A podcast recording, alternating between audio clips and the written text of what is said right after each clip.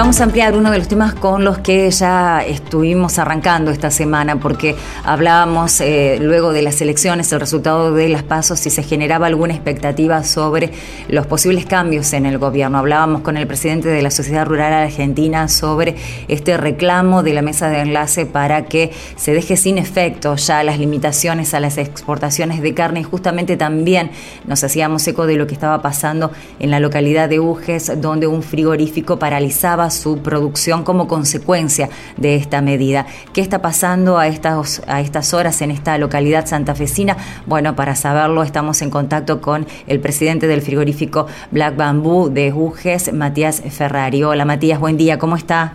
Buen día, ¿cómo estás?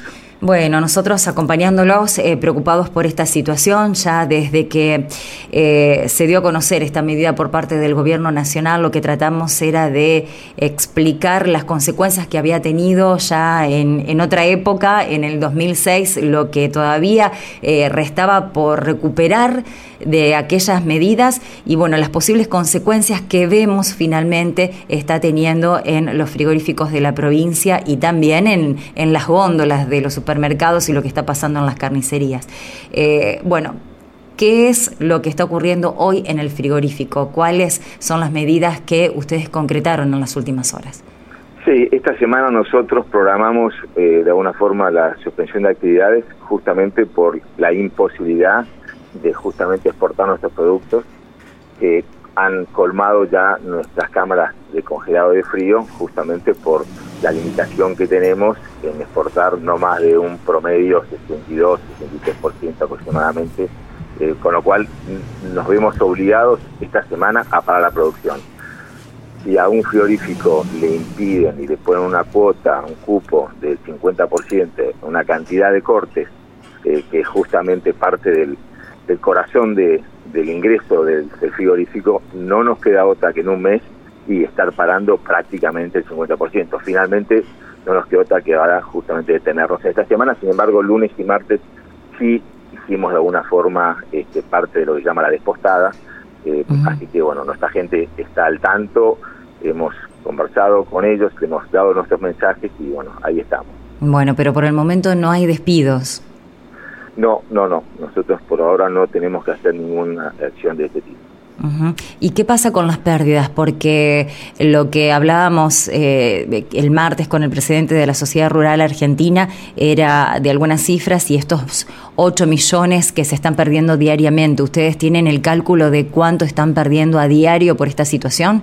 Nosotros vamos manejando de alguna forma el flujo de ingresos y, tratamos de mantenernos balanceados y no, no es fácil justamente eh, en esta época estar bajando nuestro nuestro volumen.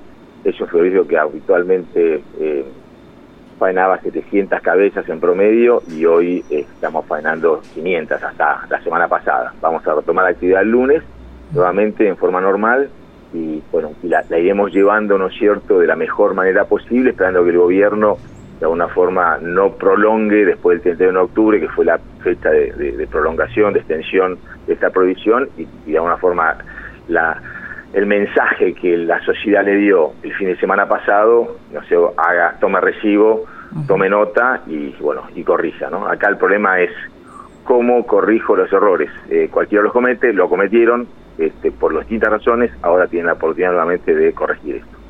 ¿Cuántas familias, cuántas personas trabajan en el frigorífico? Y, mm, hoy trabajan cerca de 600 personas pero claramente eh, el impacto que tiene en los proveedores, en lo que es el circuito indirecto, ¿no es cierto?, que trabaja con los frigoríficos, tiene un impacto mucho mayor. Eh, con lo cual, para las localidades nuestras, en el cual somos uno de los principales o el principal peor de trabajo, eh, no es menor la baja en la actividad. Además refleja una caída en el, en el salario, porque obviamente no reciben todos los premios que pudieran recibir, porque claramente tenemos que trabajar a un porcentaje, a un ritmo muchísimo menor. Eh, ¿Y ustedes eh, cuál es la cadena que, tienen? No sé, ¿de dónde? Eh, porque sabemos que para la exportación se sigue al, animal desde que nace hasta que lo meten en, la bolsita para, para salir en barco. ¿Desde de dónde son los productores que les venden y hacia dónde, a qué países exportan?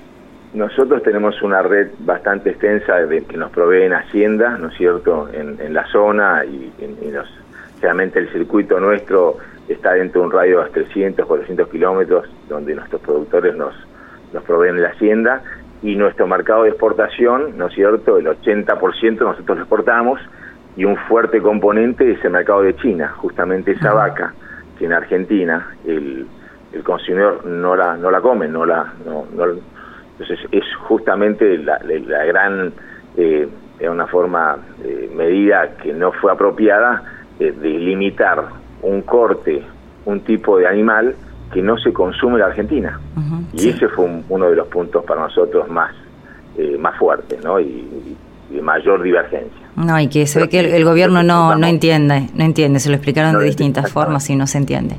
Eh, no, le preguntaba esto porque eh, ahí tomamos dimensión de eh, cómo se conforma esta cadena que queda totalmente afectada por esta medida, porque hablamos por ahí de los frigoríficos que tienen que suspender las medidas, pero como nos decía recién, no son productores de 400 kilómetros a la redonda, no estábamos hablando solamente de UGES, sino de los productores que están en toda esa región que los abastecen a ustedes, que también están limitados a los que también se les puso este límite y este cepo.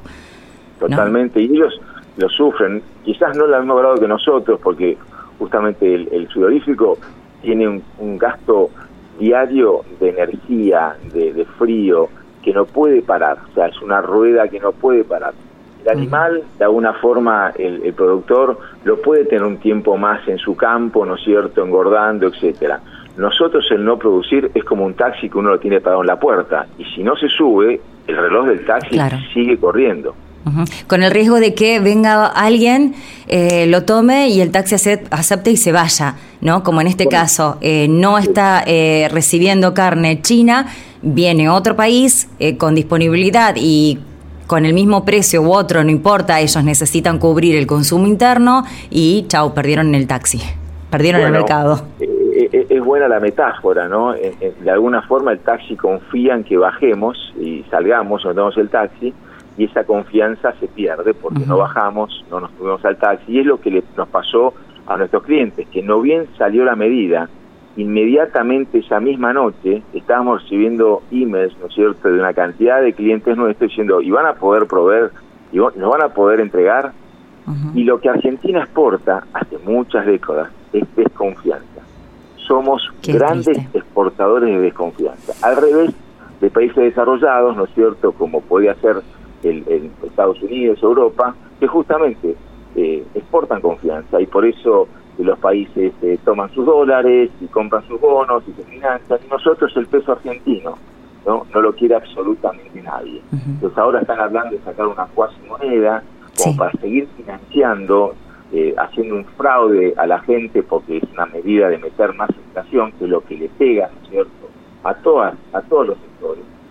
Entonces, una forma, nosotros esperamos que el gobierno eh, corrija, ¿no es cierto?, baje varios cambios, entremos en un diálogo razonable, le llevemos trabajo y sobre todo paz a, la Argentina. Bien, sí, estamos esperando todos esos. Eh, Matías Ferreri, muchísimas gracias. Sabemos que tiene muchos compromisos y, reuniones, así que bueno, le agradecemos su tiempo y esta entrevista. Y bueno, Y, expectantes de lo que pueda llegar a ocurrir. Sabemos que se reunió en la mesa de enlace, que está, eh, bueno, ahora con todo lo que está pasando con el Gabinete Nacional en un impas para ver qué es lo que ocurre en las próximas horas, pero también el reclamo para eh, terminar con esta medida de manera urgente. Así que bueno, estamos siguiendo todas las informaciones y le agradecemos mucho esta entrevista.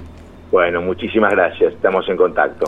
Gracias. Matías Ferraris, el presidente del frigorífico Black Bamboo de UGES, bueno, contándonos cuáles son las medidas que tuvieron que tomar, las expectativas eh, que tienen para las próximas horas, la lectura que se hizo de las PASO, pero bueno, ahora la crisis que atraviesa el gabinete también los golpea porque, bueno, están a la expectativa de saber qué va a pasar con esta medida de la suspensión de exportaciones en las próximas semanas, mientras tanto tratan de pilotearla. 7 y 42 en esta mañana.